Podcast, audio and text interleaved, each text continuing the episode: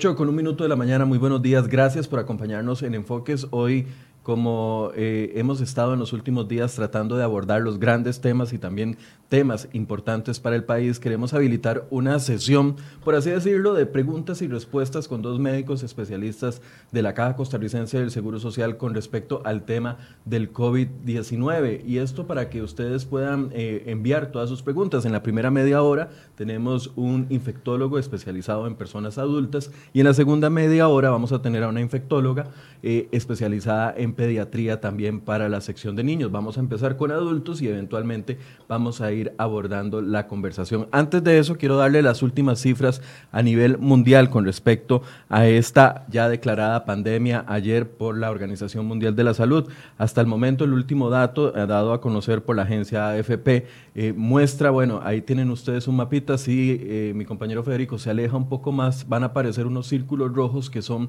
todos los países en los que ya se ha reconocido el virus. Actualmente 116 países, un total de 127.820 casos confirmados a nivel. Las muertes ascendieron esta mañana a 4.717 muertes a nivel mundial, concentradas principalmente en China, donde ya suman prácticamente más del 50%, 3.056 muertes, y el total de personas recuperadas, que este también es un dato importante y esperanzador, es de 68.307 personas. Así avanza el virus, ya sabíamos información ayer en nuestro país, el Ministerio de Salud confirmó 22 casos, el viernes teníamos un caso, para el lunes amanecimos con 9, martes pasamos a 13 y ayer miércoles a 22 al mediodía van a estar dando los datos confirmados y actualizados de las personas sospechosas. Un cambio que hubo ayer por parte del Ministerio de Salud fue de que ya no va a dar la cifra de personas sospechosas, sino solamente la cifra de personas confirmadas con el virus y los que han sido descartados. El último dato fueron 22 personas con el virus, de ellas 16 fueron contagiadas o tienen relación con uno de los pacientes que está en cuidados intensivos en el Hospital México y 118 personas que han sido descartadas. Ahora sí le doy la bienvenida a nuestro invitado, el doctor Jorge Chavarría, Chaverri, perdón, infectólogo de la Caja Costarricense del Seguro Social, que nos va a ayudar a entender el tema. Doctor, buenos días, gracias por estar acá con nosotros. Buenos días, Michael, muchísimas gracias por la invitación. Tal vez, doctor, empecemos hablando de qué es una pandemia. Por favor, explíquenos qué es una pandemia, porque tal, como le decía al principio, tal vez muchas personas pueden dimensionar o sobredimensionar eh, la que es la palabra pandemia o podríamos tomarle menos importancia. Por favor, explíquenos. Es realmente una, una, excelente, una excelente pregunta porque en términos generales, cuando nos referimos a enfermedades infecciosas, en la mayoría de las ocasiones recordamos que es una transmisión que puede ocurrir de una persona que está enferma a una persona que es susceptible a esta infección. Y el día de ayer, cuando las diferentes autoridades a nivel mundial, principalmente OMS, y nosotros lo, ratificamos acá dentro de los convenios que tiene el, el país, pues aceptamos que la propagación del virus responsable del COVID-19 se ha convertido en una pandemia, podría en algún momento alarmar a las personas y en la primera de las razones es porque podrían pensar, bueno, tal vez el virus se volvió más agresivo y está produciendo este, más problemas de salud en las personas. Pero realmente, o en algunos casos podrías decir, bueno, ya es una pandemia ya no hay nada que podamos hacer. Y realmente, como un término fatalista, por así decirse. Y realmente, en, en, en, en términos desde el punto de vista de lo que es la salud pública, lo que nos está definiendo este término es que el virus se encuentra presente y produciendo enfermedad en varios de los continentes del mundo, en varias regiones con diferentes nacionalidades en el mundo. Y otra cosa muy importante es que se ha demostrado que tiene la capacidad de hacer transmisión persona a persona en una forma efectiva y que en algún caso, si no se toman las medidas específicas para su contención, pues puede hacerlo en forma efectiva en lo que sería la comunidad no significa que el virus está enfermando más a las personas, o sea, que las personas que lo padecen se enferman más. Lo que significa es que el virus mantiene o demuestra su capacidad de pasarse de una persona a otra y que eso lo está haciendo en diferentes regiones del mundo. Eh, esta declaratoria entonces va más enfocada en el alcance que está teniendo el virus a nivel mundial. Veíamos en el gráfico anterior que son aproximadamente 116 países ya los que muestran casos confirmados. Tiene que ver con eso y no con que el virus se está volviendo más agresivo o más mortal, por así decirse. Correcto. Eso es justamente lo que, lo que nos traduce el término pandemia. La presencia del virus o de una enfermedad infecciosa o algún tipo de enfermedad que está logrando generar un impacto en diferentes personas en varios territorios del mundo. Al ser un virus nuevo, prácticamente, ¿verdad? Está, prácticamente nos ha tocado a todo el mundo entero. Tal vez China tiene algún tipo de ventaja, pero no, no, no, no mucha, de mucho tiempo, de ir aprendiendo cuáles son los síntomas, cuáles son las, los indicativos o las diferenciadores de los otros tipos de coronavirus, porque existen otros tipos de coronavirus. Tal vez explíquenos eh, lo que se sabe hasta el momento sobre el COVID-19. Ok, el virus que es responsable de COVID-19 se desprende de una familia de virus que llamamos coronavirus. Desde hace varias décadas existen cuatro tipos de coronavirus que ya se han adaptado a poder producir principalmente infección respiratoria, este, que en la mayoría de los casos es leve a moderada en los humanos. Y en las últimas dos décadas hemos tenido presencia de otros coronavirus que pueden también producir una infección que tal vez nos toma un poco más por sorpresa porque son infecciones a las que la humanidad o el grupo de humanos no hemos estado expuestos previamente. En el año 2003 fue el SARS, en el año 2012 fue el MERS y ahora en el año 2019 aparece el virus responsable de COVID-19. Este, en términos generales, en la mayoría de los casos con este COVID-19, lo que se ha identificado es que es un virus que en la mayoría de los casos, en la mayoría de los sujetos en los que produce enfermedad, es una enfermedad leve. Es una enfermedad que se va a caracterizar en, en muchos casos por fiebre y se acompaña de tos, dolor de garganta, puede sentirse rinorrea, que es la forma en la que podemos denominar la moquera, puede haber este, en algunos casos un poco de falta de aire y esto es una señal de alerta, la falta de aire, que realmente si nos ponemos a pensar, comparado con otros virus, como el virus que produce la influenza o la gripe, o los virus que producen el resfriado, pues también van a producir este, un, grupo de, un grupo de síntomas o de manifestaciones que son parecidas. E, en este caso, entonces, al que le tenemos que, al, síntoma que le tenemos que prestar más atención para poder ir diferenciándonos de, la, de los resfríos comunes, entonces sería el tema del pecho, como que el, el, resfrío se me fue al pecho, dicen eh, las mamás. Es muy importante entender que, bueno, podemos tener falta de aire por otras razones, pero en particular si tenemos fiebre, alguno de estos otros síntomas o falta de aire, sí, sí podríamos tener una infección respiratoria que se está complicando. En este momento, por la condición en la que se encuentra el país, pues no todas las personas que tengan fiebre y falta de aire van, deben de sacar la conclusión de que tienen eh, una infección por el virus responsable de COVID-19, sino que pueden tener una infección respiratoria. ¿Qué es lo que está haciendo en este momento la diferencia? Pues una, una condición que se llama nexo epidemiológico, que es estar en contacto con una persona en quien ya se confirmó este virus o que es sospechosa de este virus o haber salido del país en los últimos 14 días, alguno de los países en donde ya se está dando la transmisión de persona a persona en la comunidad. Ya, ya casi vamos a empezar a responder las preguntas porque ya estamos eh, con muchísimas preguntas. Doña Mónica, eh, ya tengo su pregunta, casi la vamos a, a, a trasladar al médico.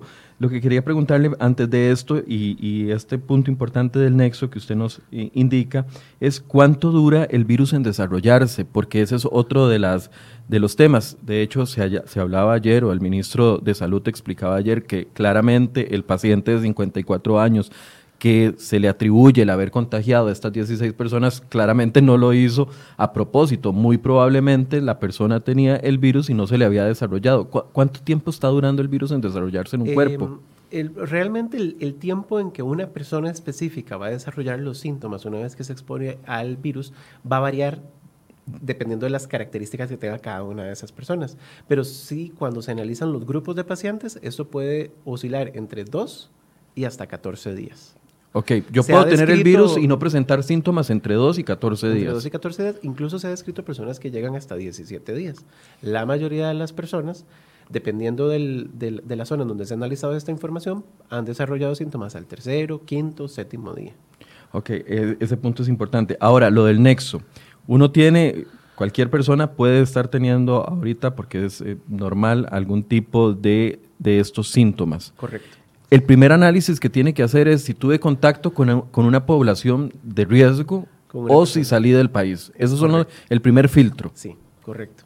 ¿Cuál es el segundo filtro? Ir a la caja para que le a un EVAIS o a un centro médico para que le hagan un primer descarte o, o, cómo funciona, porque también nos han dicho no saturemos los centros médicos, entonces hay que hacer ahí como un balance. Muy bien. Si nosotros sentimos que tenemos en este momento tal vez fiebre de bajo grado, 38 grados, un poco de, de, moquera, tal vez un poco de dolor de garganta, pero no tenemos este nexo epidemiológico, en términos generales de lo que estamos hablando es de un resfriado, que los virus en nuestro país en este momento están circulando, los productores del resfriado común y también el virus que produce la gripe o la influenza.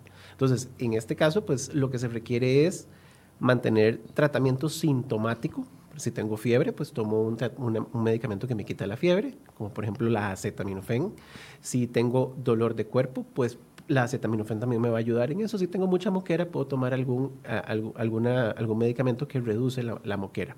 Es, si en algún momento tengo falta de aire, esto es una señal de alerta y eso significa que tengo que movilizarme a un centro de salud y esto es independiente de si tengo el nexo epidemiológico o no. Si tuviera el nexo epidemiológico, pues ahí lo importante es si yo me siento, digamos, sin falta de aire o sin dificultad para, para respirar, pues claramente yo sí puedo hacer el contacto con los diferentes niveles de atención para que se haga la valoración del riesgo y valorar si es necesario hacer algunos exámenes más. Si falta el aire y tengo el nexo epidemiológico, pues es una razón para consultar porque me está faltando el aire y tengo el nexo epidemiológico. Ok, dice don Norman Antonio Z, me siento con mucha fiebre, ¿dónde me hago el examen? No es suficiente solo tener eh, fiebre, lo que usted nos ha explicado. Es correcto, necesita desarrollar, o sea, tenemos que verificar si ha desarrollado alguno de los otros síntomas de una infección respiratoria. Ahora, la fiebre debe de seguirse con el fin de definir si es por una razón de una infección respiratoria o alguna de las otras cosas que podrían estar ocurriendo. En este caso, si este señor solamente tiene fiebre, entonces buscar el posible nexo, nexo epidemiológico, y número dos, verificar si le comienza a faltar el aire, serían como los dos indicativos de que, a ver, se me enciende ya la luz roja. Ah, exactamente. Ok. Aquí hay otra pregunta. Erika Cibaja, bueno, dice, si una persona se contagia sin ser asegurado, ¿lo atienden también? Ya esto se lo preguntamos al gerente médico de la caja el lunes que estuvo aquí y dijo que efectivamente no se va a hacer acepción de personas independientemente de que estén aseguradas o no. Dice Lisbel Gross, ¿en cuánto tiempo se puede detectar el virus desde el momento en que se cree que se pudo estar en contacto con una persona contagiada? Ya lo habíamos respondido, pero doctor, con mucho gusto lo respondemos de nuevo. Ok. Una cosa importante es comprender que este virus es un virus nuevo al que estamos aprendiéndole su comportamiento.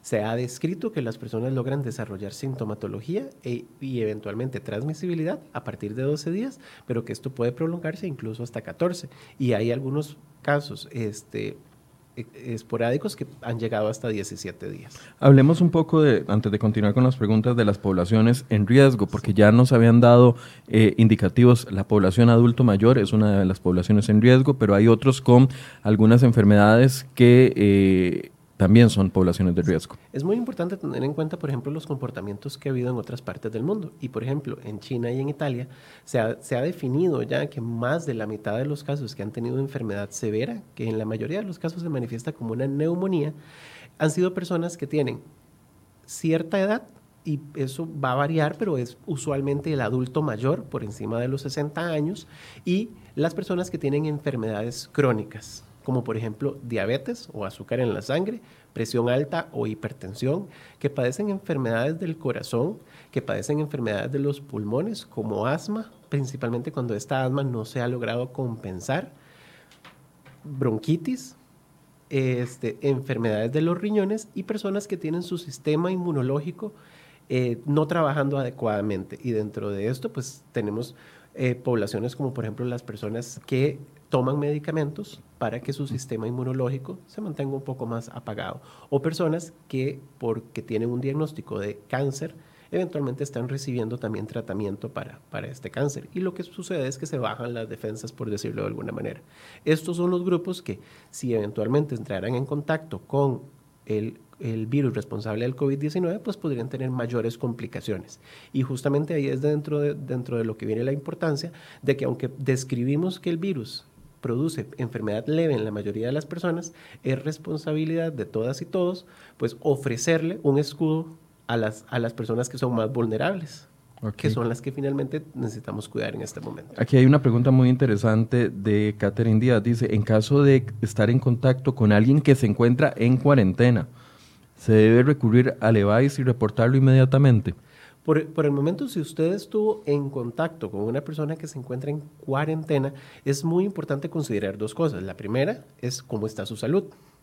Y la segunda es que si esta persona está en cuarentena, muy probablemente las autoridades de salud están haciendo todo lo posible para definir si es un caso que se va a confirmar o que se va a descartar. Una vez que esto suceda, pues se darán los siguientes pasos para poder definir este, cuál es el, el abordaje que se va a hacer con los otros contactos y los estudios epidemiológicos. Mientras el doctor eh, nos están avisando en este momento que la otra médica que nos iba a acompañar esta mañana no va a poder venir porque la han llamado eh, para que se traslade a otro punto eh, de emergencia. El doctor nos va a acompañar unos minutos más después de las 8.30 y entonces le vamos a hacer a él algunas de las preguntas con respecto a los niños que nos están llegando. A una persona, esto ya se sabe, doctor, si a alguien que le da el coronavirus le puede volver a dar. En, términos generales todavía hay información muy escasa para poder definir si una persona que ya estuvo expuesta al coronavirus va a volver a, padecerla.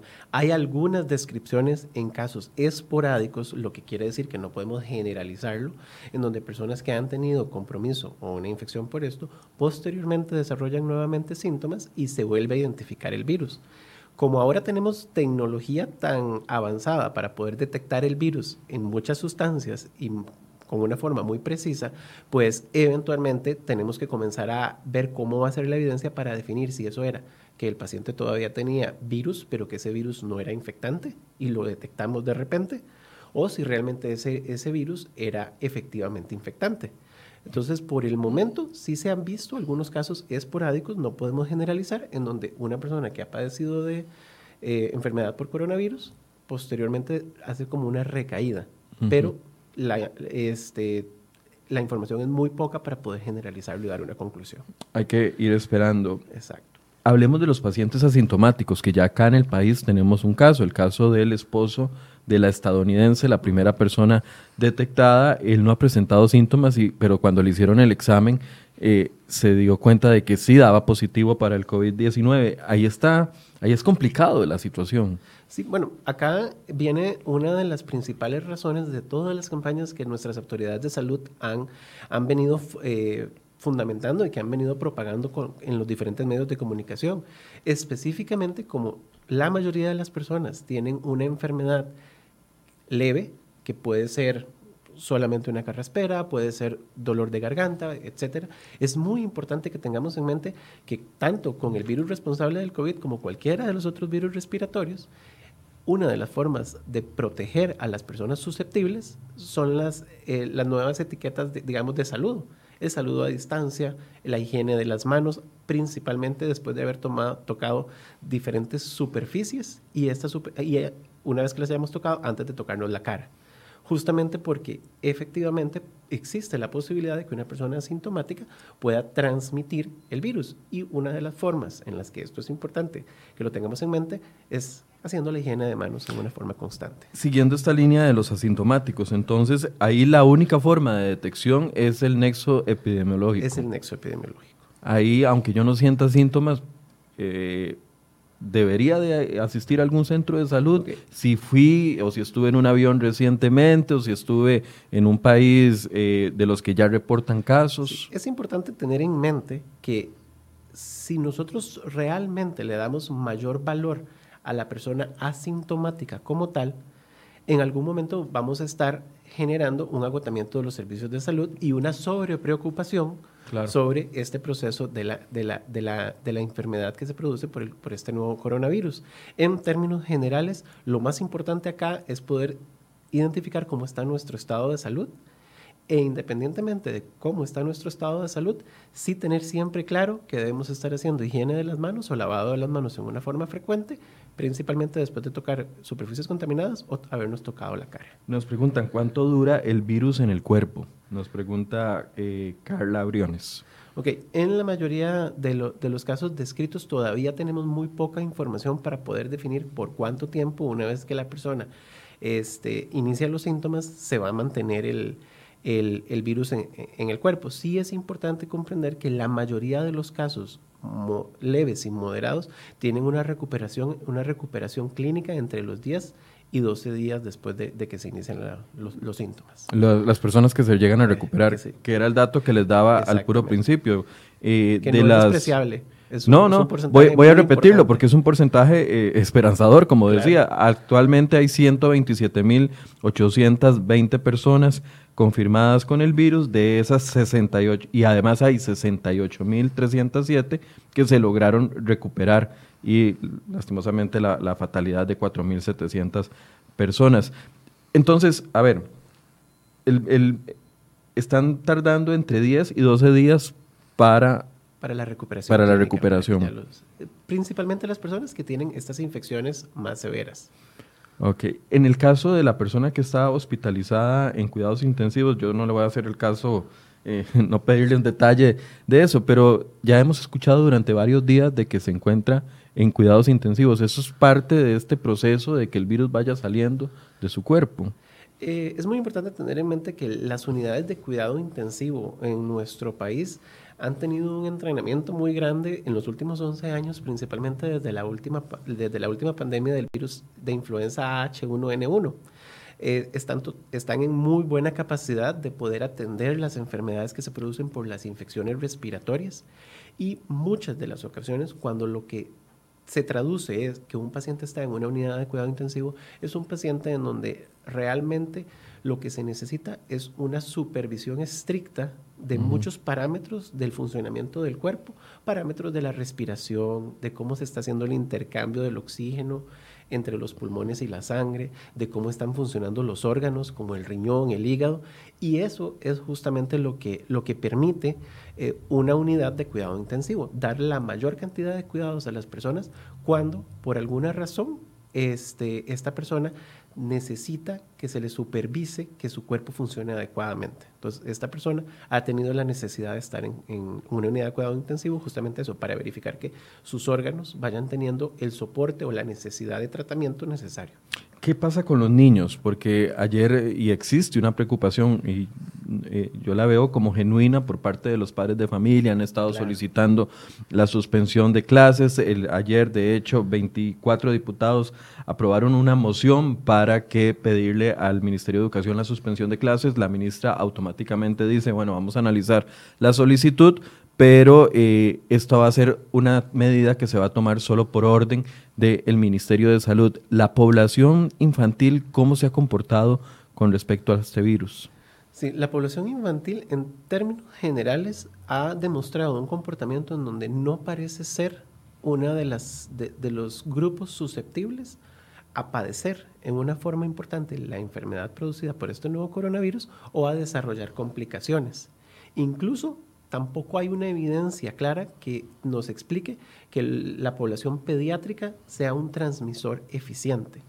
No obstante, muchas de las, de las, de, las, mm, de las actividades que se han estado dando sobre esto de la suspensión de las escuelas, recordemos que eh, podrían estar relacionadas a la necesidad de proteger a todas las, todas las poblaciones vulnerables. Lo que pasa es que los niños en este momento eventualmente podrían este, estar expuestos y tener contacto con personas que son los que estamos cuidando, el grupo que estamos cuidando, adultos mayores, personas que padecen de la presión, personas que padecen de azúcar en la sangre, del corazón, de los pulmones, o que tienen un sistema de un, inmunológico que no está funcionando adecuadamente. Entonces, todavía no hay evidencia científica de que diga que los niños son transmisores, o sea, que pueden recibir, no presentar los síntomas, y, pero sí transmitirlo. Por el momento, la evidencia que está indica que no son un grupo susceptible y que como grupo, una vez expuestos, no son sumamente eficientes haciendo una transmisión.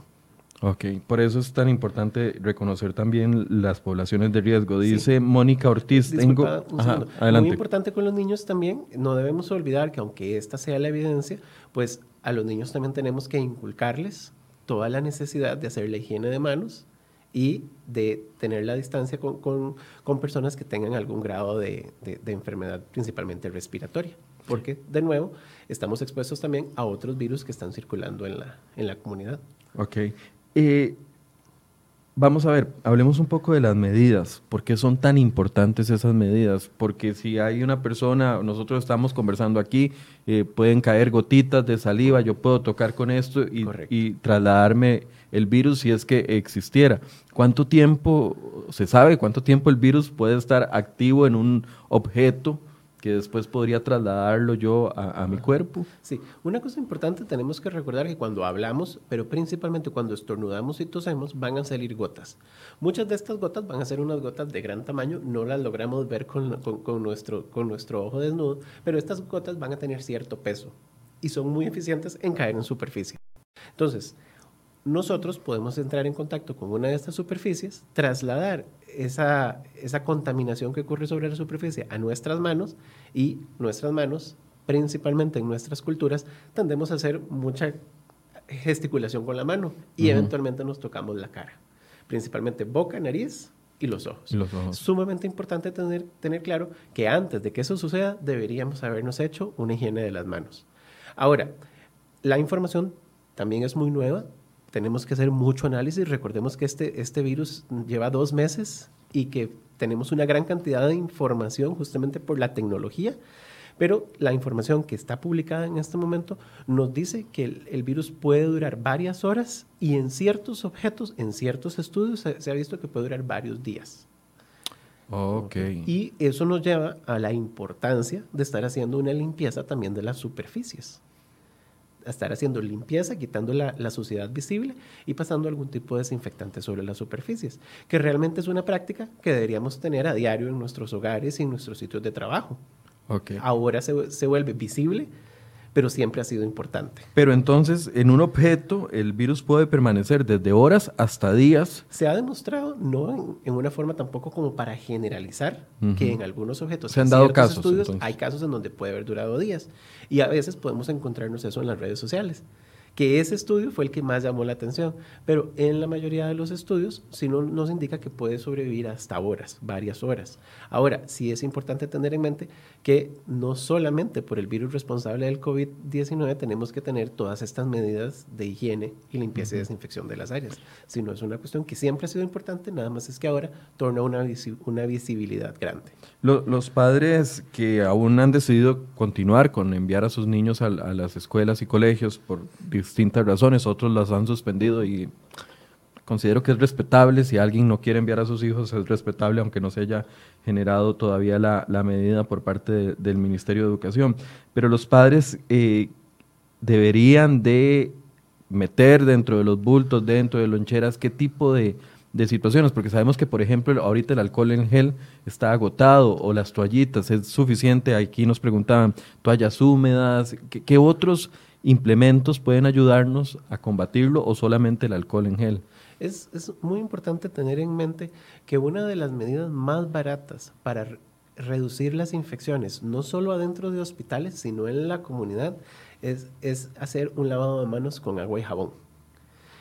Principalmente las soluciones que tienen alcohol, ya sean las que tienen gel o las que son un poco más líquidas, son muy efectivas, pero no son tan efectivas cuando tenemos suciedad visible en nuestras manos. Entonces es muy importante sí tener en mente que si no logramos tener acceso a alcohol o a una toalla que esté impregnada con alcohol, este, tenemos también la opción del agua y del jabón, que también van a tener una muy buena efectividad. Ok, eso es número uno. Dice Mónica Ortiz, tengo alergia asmática. Debo tomar pastillas para alergia todos los días. Casi siempre debo de usar salbutamol. ¿Qué cree que puedo hacer con mi mamá si alguno de mis hijos se enferma, o ya sea en el colegio o en la escuela? Muy bien. Acá una de las condiciones importantes es que eh, aplica tanto para cuando estamos afuera de nuestras casas como cuando estamos en nuestras casas.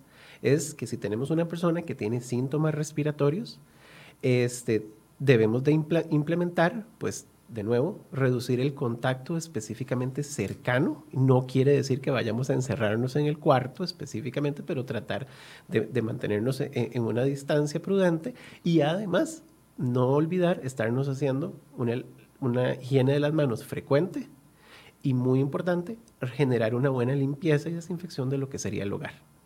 Ok. Pregunta Pamela Sarraulte. ¿Cuál es la, diferente, la diferencia entre un caso confirmado y un caso considerado como sospechoso en cuanto a las medidas eh, que se tienen que tomar de aislamiento? Ok, el caso confirmado en términos generales es un caso en donde ya se han tomado muestras de laboratorio o exámenes de laboratorio para definir si está la presencia del virus responsable de COVID-19. El caso sospechoso es aquel caso en donde todavía estamos a la espera de los, los, reportes de laboratorio o es un caso que recientemente ingresa al sistema de salud en donde documentamos que están las manifestaciones de la enfermedad y el nexo epidemiológico. En términos generales, cuando tenemos un caso sospechoso o un caso confirmado, el caso sospechoso, mientras no se descarte, va a tener medidas muy similares al, al, al, caso confirmado, en donde principalmente se va a buscar que, que sea de aislamiento y que esta persona tenga todas las medidas igual de, higiene de manos, desinfección de las áreas, si va a toser o va a estornudar, que utilice la etiqueta en forma adecuada. Bien, el Dice eh, Asdrúbal Espinosa, no sé si esto no lo puede responder el doctor o si no lo mantenemos aquí en agenda para preguntárselo al gerente médico de la caja. Pero dice que qué medidas se están tomando a nivel interno para proteger a los, a los funcionarios más expuestos y pone como ejemplo los odontólogos. No sé si usted tiene esa información o si no, se la preguntamos al gerente médico de la caja, no hay problema. Sí. Eh, sí creo que el, el, señor gerente médico de la caja tiene muchísima más información al respecto, pero una de las consideraciones que tenemos que tener en mente es que a nivel de los servicios de salud, tanto privados como públicos, tenemos la tendencia a mantenernos eh, con educación continua de cómo, cuáles son las medidas que tenemos que tomar para evitar la exposición a diferentes agentes o microorganismos. Recordemos que en este momento estamos hablando de COVID, del virus responsable del COVID-19, pero que durante todo el año tenemos circulación, por ejemplo, de virus que producen el resfriado común y del virus influenza. Entonces, a lo largo de, todos los periodos de tiempo y, continuamente, el personal de salud se está capacitando específicamente para reducir todos estos riesgos. Pero sí, en definitiva, muy probablemente el señor gerente tenga mucha información más. De hecho, estamos tramitando, mañana va a estar aquí personal del Ministerio de Salud, vamos a hacerle esa pregunta y también para el lunes estamos tramitando una entrevista con la gerencia médica también para retomar todas estas dudas que son 100% eh, válidas y son importantes de responder. Dice Dora Fernanda Pereira, anoche tenía fríos tremendos, pero sin calentura, y creo que me estoy empezando a, me está empezando a dar una gripe. Lo que me preocupa es que yo soy asmática, solo que a nivel leve. Hasta el momento esos son los únicos dos síntomas que, los síntomas que he sentido y el pecho apretado. ¿Qué hago? ¿Me voy para el? Muy bien. otra vez. acá tenemos, tenemos, un asunto, ¿verdad? De que desafortunadamente muchas de estas valoraciones como tal van a depender de cómo se han comportado, en el caso, por ejemplo, de una persona asmática, cómo se ha comportado su historial de asma previamente cuando se ha enfermado con un resfriado común. Hay que hacer la valoración de nuevo si hay un nexo epidemiológico o si eh, los tratamientos que el médico que controla esta asma, o que en este caso sería leve, eh, ha prescrito para cuando haya algún tipo de exacerbación o un tipo de, cambio en, los síntomas. Entonces esto dependerá mucho de cuál es el comportamiento que tenga la persona en el momento de la, de, digamos, de abordar cada uno de los casos. don Marlon Herrera nos hace una pregunta que es definitivamente para las personas, el, personal de la IA y del MEP, pero tal vez el doctor tenga alguna sugerencia. Y es que dice, ¿qué hacer cuando en la escuela, eh, por los racionamientos de agua, los niños no pueden estarse saliendo a lavar las manos cada 10 o 15 minutos? Eh, ¿Qué otro protocolo se puede aplicar para limpieza de manos, además del alcohol en gel que está agotado, verdad? Sí. Ahí se complica la situación. En general, necesitamos contar con alguna manera para poder hacer higiene de las manos. Es más que todo esto, ya las otras condiciones realmente sí debemos de tener en mente que tenemos el alcohol en gel, tenemos las soluciones alcohólicas líquidas, el, el, alcohol incluso al 70%, y eso es justamente eso, las, las soluciones alcohólicas al 70% son altamente efectivas, no solamente para inactivar el virus responsable de la, del COVID-19, sino incluso otros patógenos. Si una persona que ha estado expuesta a otras personas que vienen del exterior le hacen pruebas y sale limpia, ¿será que no sale? Que puede salir hasta después. A esto lo uno a, la prueba falsa, eh, el, el, negativo falso. El falso negativo. El falso negativo. Tal vez explíquenos, doctor, qué es eso, porque me parece que va en este sentido la, la pregunta de doña Ana León. Ok. Por el momento, si nosotros eh, hacemos una verificación de cuál es el procedimiento que está tomando el país para hacer la detección de casos, este, se está buscando específicamente personas que tienen fiebre y están acompañados de alguno de los síntomas de, de, de una infección de vía respiratoria. Además, se busca el nexo epidemiológico. En las pruebas de laboratorio siempre va a ser muy importante, número uno, que logremos definir que nuestro paciente tiene un alto riesgo de tener la enfermedad que estamos buscando o el microorganismo que estamos buscando. A la hora de hacer la toma de estas muestras, hay una técnica y hay una serie de procedimientos que deben de seguirse para poder garantizar que esta sea una muestra de una adecuada calidad. Posteriormente, esto se debe transportar a laboratorios en donde se siguen también procedimientos ya establecidos para poder garantizar la calidad de cómo se monta esta prueba y eventualmente tener un resultado.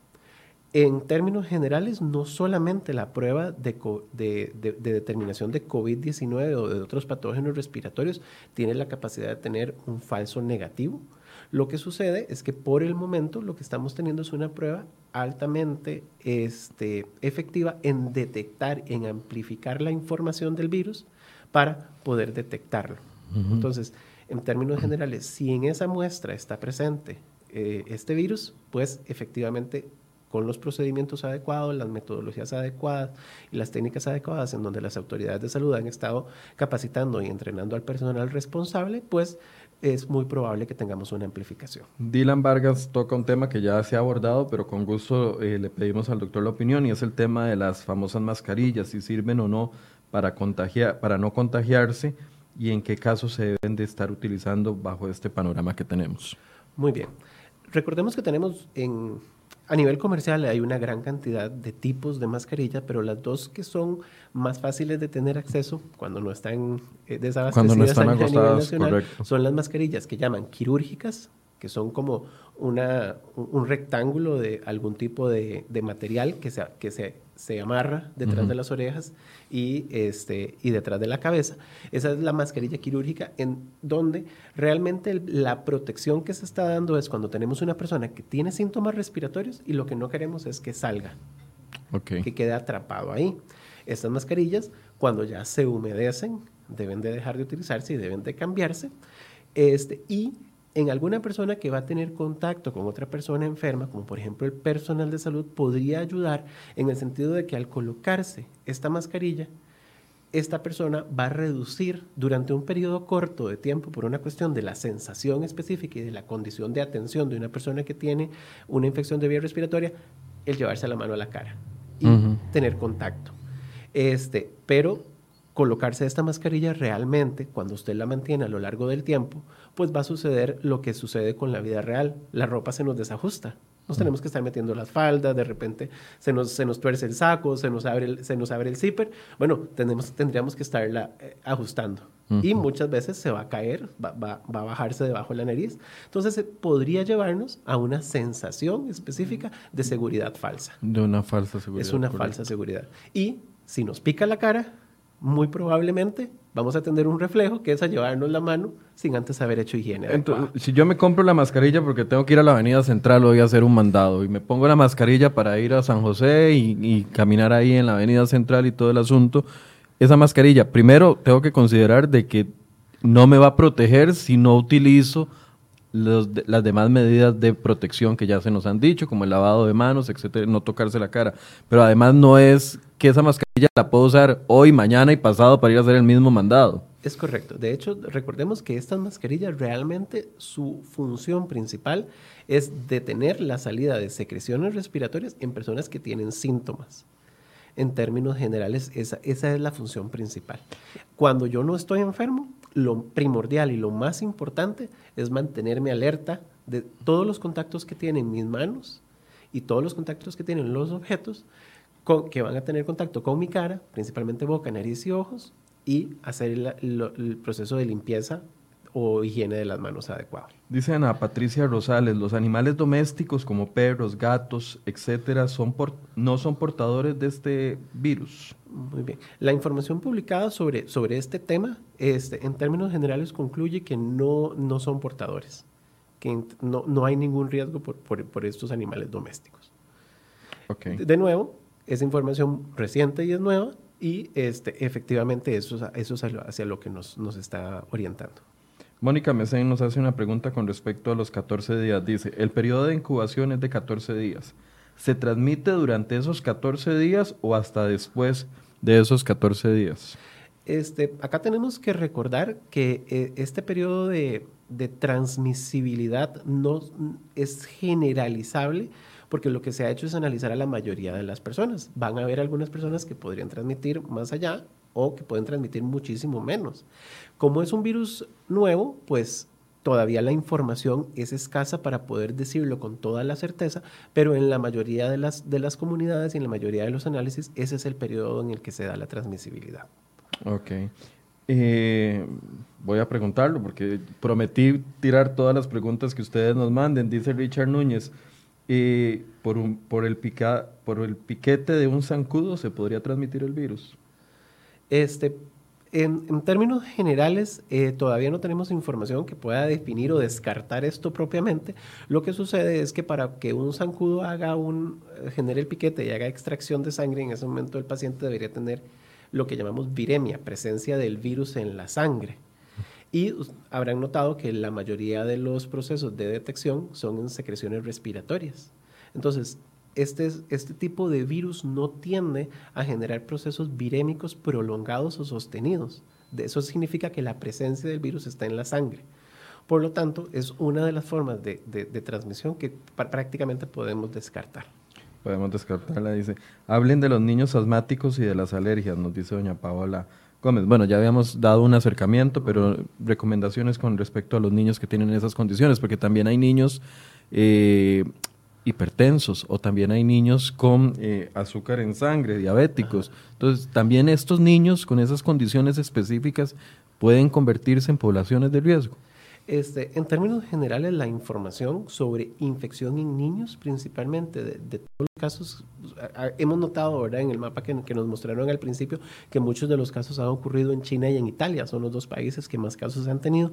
De información de ahí, en términos generales, el, número tan reducido de niños que, que, se han visto afectados este, es pequeño como para poder llegar a conclusiones. En definitiva, sí creo que esto es un tema que debe de discutir principalmente un pediatra, pero sí en este momento es sumamente importante que si tenemos niños que tienen alguna de estas condiciones especiales, pues es importante reforzar todo lo que los médicos que están atendiendo a estos niños nos han enseñado, le han enseñado a los padres a lo largo del tiempo, que es estrategias para mantener estas enfermedades compensadas. Si estas enfermedades están compensadas, este, y además el niño está educado en higiene de manos, etiqueta al toser, eh, identificar cuáles son las superficies que le pueden contaminar las manos y antes de tocarse la nariz, la boca o los ojos, hacer una adecuada higiene, pues estos niños eh, en términos generales van a tener cierto, un gran grado de, protección. Doctor, eventualmente se va a ir complicando el tema del nexo epidemiológico, porque, a ver, eh, tal vez yo como primera persona, si tengo un contacto con alguien que viajó, es muy fácil ahorita. Pero si yo soy, eh, obtengo el virus por un tercero o por una cuarta persona, va a ser difícil como rastrear eh, esa posibilidad de nexo epidemiológico. Esto es una de las, de, las situaciones muy importantes en cuanto a lo que son las decisiones de salud pública que están tomando nuestras autoridades. En este momento, usted mismo, Michael, ¿verdad? Que muchos de los casos están asociados a un primer caso y que ese caso fue una importación del virus de otro, de otro lugar. Eso es justamente todas las medidas que se están tomando en este momento, es tratar de evitar la propagación de persona a persona en la comunidad. Debido a que este virus es altamente eficiente en hacer esa transmisión, pues podría suceder que esa transmisión comience a darse. Ahora, si esa condición comienza a darse, eh, las definiciones de caso para definir el nexo epidemiológico serán analizadas por la Comisión Nacional de Expertos que se está encargando de eso y probablemente nos informen cómo irán variando estas definiciones. O sea, tendría que haber un cambio por parte del Ministerio de Salud que tendría que comunicarnos. Tendría que haber un cambio en el comportamiento del virus, que el Ministerio de Salud y las diferentes autoridades de salud están analizando constantemente este comportamiento del virus y cuando haya información científica suficiente para poder justificar un cambio en la definición, pues ellos, claramente no lo estarán, no lo estarán comunicando tanto al, personal de salud como a la población general. Bren MK dice, ¿es cierto que el virus solo se mata con alcohol de 80 o de 90 en volúmenes? ¿Sirve el alcohol en gel de 60? Ok, en términos generales, una de las recomendaciones principales es recordar, nosotros podemos utilizar agua y jabón para retirar el virus de las superficies como por ejemplo nuestras manos. Eh, podemos utilizar soluciones alcohólicas. Estas soluciones alcohólicas es sumamente importante. Cualquier limpiador, casi que cualquier sustancia, nosotros la tenemos que cuidar. Por ejemplo, nos enseñan que los, si, usamos colonia, que la colonia no la tenemos que exponer al sol, que no la tenemos que tener en sitios húmedos, etcétera, etcétera. Igual tenemos o que las gotas de los ojos, o las gotas que mucha gente piensa que, no, no, se vencen. Exactamente. Entonces, a veces pensamos que porque tenemos la botellita de alcohol, ya estamos totalmente protegidos, pero es importante también aprender a cuidar estas sustancias. Entonces, por ejemplo, en cuanto a lo que son los alcoholes en gel o las sustancias alcohólicas, es de suma importancia entender que cuando las destapamos, si no las tapamos rápidamente, el alcohol se puede evaporar. Entonces, sí hay que tener cuidado de, estarla, de, estar haciendo esto. Si tenemos nuestras manos visiblemente sucias y estamos cerca de un sitio donde podamos usar agua y jabón, pues tenemos que darle la predilección al agua y jabón. Y además, si nosotros estamos teniendo, estamos pegando la, boquilla por la que sale la sustancia que es desinfectante en una superficie que está sucia, pues corremos el riesgo de que esa superficie también se contamine. La botella llena de alcohol puede estar contaminada por fuera, también hay que estar... Exactamente, pues, entonces sí tenemos que tener claro que eso también tenemos que, que, que generar limpieza. Es sumamente importante comprender que tenemos una gran cantidad de sustancias que pueden generar eso. Agua y jabón es una de ellas que la utilizamos en nuestras manos, las soluciones alcohólicas, y este, ya que no son para el, para el contacto específico con nuestra piel, pero por ejemplo como para las superficies, pues contamos con algunos desinfectantes como por ejemplo el, el usual cloro, que si hacemos una dilución de una parte en nueve partes, logramos hacer una, una, una, solución que logra desinfectar adecuadamente las superficies, no solo de este virus, sino de muchos de los microorganismos que producen enfermedades. Eso solo para superficies, el cloro, el, cloro, diluido en eso solo para, superficies. No debe utilizarse para contacto en la piel humana. Ok, atención a eso, por favor.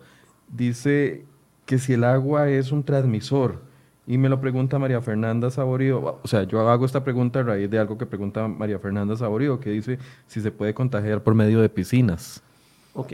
En términos generales debemos de recordar que la, legislación y las normativas de lo que es el mantenimiento de muchas de estas, de, de estas de estas piscinas, valga la redundancia, pues está asociado a cloración o al uso de sustancias eh, sálicas que eventualmente logran hacer la reducción de la transmisión de muchos patógenos. es, dentro de estos incluidos los virus que producen enfermedades respiratorias.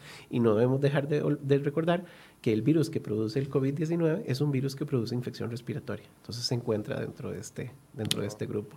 Sí es muy importante tener en mente que, bueno, Además, Costa Rica es uno de los países que se ha esforzado durante mucho tiempo en, mantener agua potabilizada. Esto genera una reducción en los riesgos, pero y también sucede con las aguas embotelladas que compramos o las aguas en las botellas que estamos utilizando, que estamos rellenando en nuestra estrategia de reducir el consumo de plástico. Pero recordemos que si ya alguien ha utilizado esa botella, ya ha habido un poco de saliva ahí, de tal forma que si la compartimos, esa agua en términos generales sí podría ser una forma de contagio. Eh, Jordan Navarro nos, nos pregunta algo que yo también lo tenía aquí en la lista. Dice, por favor que nos explique el doctor sobre o que nos comente sobre la utilización que se está dando de isoprinosine como medicamento preventivo por ser un antiviral sin efectos adversos importantes que si eso es recomendable, porque ya lo he escuchado. De, hecho, mi familia pasó que cuando me di cuenta habían comprado un de estos eh, medicamentos preventivos y ya lo están tomando. ¿Eso funciona de algo o no? Hay una serie de medicamentos que se encuentran en este momento disponibles en, digamos, para comprarlos directamente en las farmacias o incluso en algunos supermercados que han salido en las redes sociales diciendo que puede propiciar un estímulo en el, en el, en el sistema inmunológico. Muchos de la evidencia que está relacionada a esto, pues es evidencia que puede tener algunas décadas de, haber de, haberse generado y que posteriormente, cuando los estudios de, científicos han tratado de repetir ese resultado, no necesariamente ha ocurrido. Entonces se cuenta con muy pobre evidencia, específicamente con el virus responsable del COVID-19, como para poder llegar a una conclusión al respecto.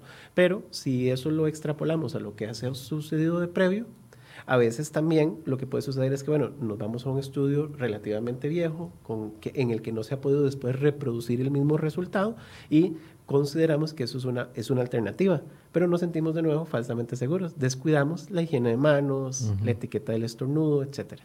Ok, las medidas actuales son las que, las que nos pueden ayudar. Correcto. Mejor. Eh, tomar vitaminas, vitamina C. He escuchado mucha gente que ha estado comprando vitamina C, vitamina D etcétera, etcétera. Es un ejemplo similar a lo que te, comenté hace unos, hace unos minutos. Hace muchos años una persona que, incluso fue ganador de un Nobel hizo un estudio en donde específicamente se veía que podía reducir la duración de los resfriados. Posteriormente, cuando se hacen los estudios clínicos para poder ver si se repite ese resultado, resulta ser que solamente se repite en personas, en deportistas de alto rendimiento, como por ejemplo maratonistas, en donde les corta un día del resfriado. Entonces, en generales, como ves, la, la reproducibilidad del resultado cambia, por lo tanto no es una conclusión a la que se pueda llegar específicamente. Y de nuevo, tal vez digamos, me voy a tomar mi vitamina C, pero me siento falsamente seguro. Y no me lavo las manos y, me va, y me va peor. Y descuido las, las otras medidas. Okay. ¿Qué pasa con los aires acondicionados? Eso es algo que se pregunta mucha la gente que no tiene oportunidad, por ejemplo, de hacer teletrabajo y está dentro de una oficina reciclándose el mismo aire solo por el aire también se podría transmitir. Ok, recordemos que el virus va a estar contenido en partículas por lo general de saliva o de secreciones respiratorias. Muchas de estas partículas, por su peso que tienen, caen. Van a caer sobre las superficies. Entonces, este, si el aire acondicionado ha tenido un adecuado mantenimiento, y su funcionamiento es el adecuado, pues no debería haber ningún tipo de riesgo. O sea, las partículas, yo podría estar hablando aquí, como dicen popularmente, en spray, y las, las partículas siempre van a caer en algún lado. Las partículas de virus tienen, digamos, no van a andar flotando. De saliva tienen un peso, y eso produce que el peso caiga. O sea, por peso van a caer sobre las superficies. Entonces es sumamente importante comprender que no vamos a tener, digamos, tal vez en el momento en que se da el estornudo, se da la tos o se da la conversación, podrían estar suspendidas, pero en el momento en que estas partículas les damos un chance, ellas van a tender a caer sobre superficies. Dice Bren eh, M que, hola, mi consulta es si se recomienda dejar de asistir a los gimnasios. Y eso es la uno a otra, a otra consulta de alguien que tiene un viaje a México y que está preguntando, que tiene que irse en el 18, la otra semana, y está preguntando qué puede hacer para, porque no lo puede suspender, qué puede hacer como medida preventiva en el avión. Es muy importante comprender que en, este momento una de las recomendaciones de las autoridades de salud es eh, reducir todo lo que sean las concentraciones de eventos masivos, o sea, de una gran cantidad de personas. Ahora, sobre lo que son las políticas de viaje o las políticas de asistencia a sitios en donde van otras personas, es sumamente importante mantener eh, probablemente las mismas normas que hemos estado discutiendo, ¿verdad? Si voy a ir a un gimnasio, pues este, específicamente estar consciente de que frecuentemente tengo que estar haciendo higiene de las manos. Por ejemplo, hoy noté eh, eh, en un gimnasio que había alcohol, alcohol en gel y soluciones alcohólicas en diferentes puntos del gimnasio, justamente probablemente eso para ayudarle a la, a la población que este, esté, esté haciéndose su higiene de manos. Y sumamente importante, si vamos a ir a un lugar en donde hay otras personas y puede haber podemos compartir superficies, como por ejemplo puede ocurrir en un gimnasio, si, si usted está enfermo, pues tratar de evitar ir durante este periodo. No, y me imagino, no sé, ya esto lo estoy deduciendo, pero llevar dos toallas, porque a veces uno en el gimnasio usa la misma toalla para ponerla, no sé, en, en la banca, y, después se pasa esa misma toalla por la cara. O sea, debería de... Esa es una práctica que no deberíamos... No debería darse, pero mucha gente lo hace. Con o sin el, el, la presencia de, de, este nuevo patógeno. Ahora, recordemos que la toalla no es un desinfectante. Entonces, la toalla no sirve para secar. Pero, en términos generales, si ya hemos secado una superficie, digamos que, que limpiamos, deberíamos tener en mente que ya nuestras manos podrían estar contaminadas y que tenemos que hacerles higiene. Hay que ponerse creativo en el gimnasio entonces para tratar de abordar todos los posibles focos de contagio. Voy a hacerle esta pregunta que la envía Gabriela Ramírez eh, para ver su opinión. Doctor dice, ¿es cierto que si retengo el aire y siento una presión en los pulmones es porque hay algún síntoma de coronavirus? Ok. En términos generales, este, como, como usted puede haber notado, nosotros hemos definido para poder buscar el sospechoso de tener la enfermedad producida por, por este virus este, una serie de criterios que son fiebre y alguno acompañado de otro síntoma, pero hay un nexo epidemiológico como tal. Entonces, sí es sumamente importante tener en mente que si usted tiene en algún punto este, falta de aire distinta a la que usualmente sucede con su estilo de vida usual o su comportamiento este, de, físico, de ejercicio físico usual, pues ahí podría haber un, un, signo de alerta específicamente para el coronavirus si usted tiene algún otro síntoma. Por ejemplo, fiebre, este, tiene moquera y desarrolla algún tipo de falta de aire, pues sí, sí lo puede hacer. Ahora, hay personas que sostienen la respiración por más tiempo que otras. Entonces, poder generalizar esto como una recomendación va a tener muy poca sensibilidad, lo que quiere decir que va a ser muy poco efectivo en seleccionar sobre un virus específico en, una gran, gran, cantidad de personas. sigamos utilizando el nexo epidemiológico como la, el, origen, digamos, de preocupación si es que hay que asistir o no a un centro médico. ¿Es mito o verdad?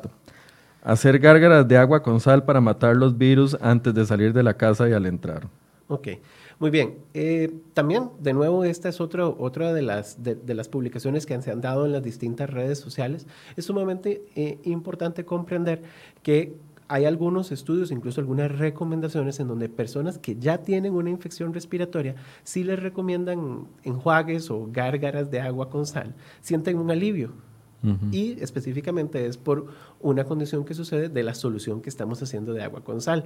Ahora, se ha visto que en condiciones muy, muy sobrecargadas de sal, el virus podría no, no gustarle, esa, esa, condición. Lo que pasa es que usted lo está haciendo solamente en su, en, su cavidad oral, eh, eh, digamos en la parte de atrás de la boca. Lo que pasa es que el virus se puede transmitir si hacemos una, un traslado de la superficie con mis manos a ojos, nariz y boca específicamente. Entonces podría ser también que usted se sienta falsamente seguro con una cosa que es, realmente la recomendación se dio para aliviar los síntomas de una persona que ya está resfriada y omita lavarse las manos cuando llega a la casa. Eh, Julio Rivera nos dice que cree que usted no nos respondió el tema del alcohol. Tal vez podemos repetir la respuesta. Si sirven los de 60, los de concentraciones de 60 o solo de 80 para arriba. Ok. Este, en términos generales, hay una gran cantidad de eh, combinaciones de soluciones alcohólicas. Hay algunos alcoholes que van a tener dos, algunas soluciones que van a tener dos tipos de alcohol y este, poder hacer una generalización de cuál específicamente es la que funciona es, más complejo. Pero sí, la recomendación es tratar de utilizar soluciones de alcohol por encima del 70%. Ok, ahí está la respuesta. Antes de ir haciendo una conclusión, son las 8 y 57 de la mañana, quiero presentarles las noticias más importantes que traemos en la portada de cereoy.com para el día de hoy. CR Hoy Noticias presenta las 5 del día. Bien, en nuestra portada, al parecer, el país se encuentra en la primera etapa del COVID-19 y pronto podrían llegar medidas más drásticas como las que se toman en Corea del Sur o en Italia. Ya van 22 casos confirmados al mediodía. El Ministerio de Salud va a informarnos sobre el nuevo corte. Y el turismo costarricense empieza a sentir los efectos de la propagación del COVID-19. El sector turístico dice que empieza a recibir cancelaciones leves y reprogramaciones para la temporada de vacaciones.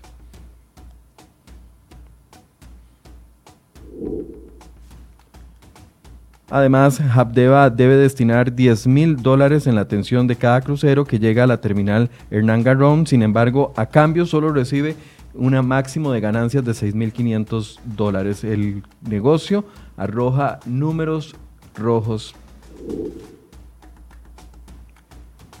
Y también traemos un informe completo sobre el juicio que se desarrolla en Limón con respecto al alias Ojos Bellos. Fue a Papi el grito de un hijo tras la el mortal ataque de la banda de este eh, persona que ya se encuentra en juicio. Esas son parte de las informaciones que le traemos en cereoy.com el día de hoy.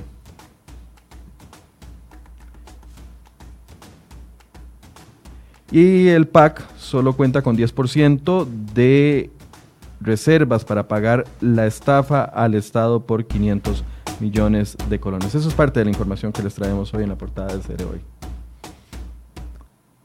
Bien, doctor, tal vez retomemos otra vez las recomendaciones. Yo creo que en los próximos días vamos a estar escuchando una y otra vez las mismas recomendaciones, pero es lo que hay hasta este momento. Sí. Bueno, de nuevo, tenemos que recordar, este es un virus que es responsable de una enfermedad respiratoria. En la mayoría de las personas va a ser una enfermedad que va a tender a ser leve y es responsabilidad de todas y todos y lograr reconocer que a las personas a las que se les va a desarrollar una enfermedad más severa o más complicada son los grupos de riesgo. Aquellas personas que tienen asma, que tienen enfermedad en los pulmones, que tienen enfermedad en el corazón, que tienen enfermedad en los riñones, que son hipertensos o que son diabéticos o tienen azúcar en la sangre, y aquellos que tienen el sistema inmunológico no funcionando adecuadamente.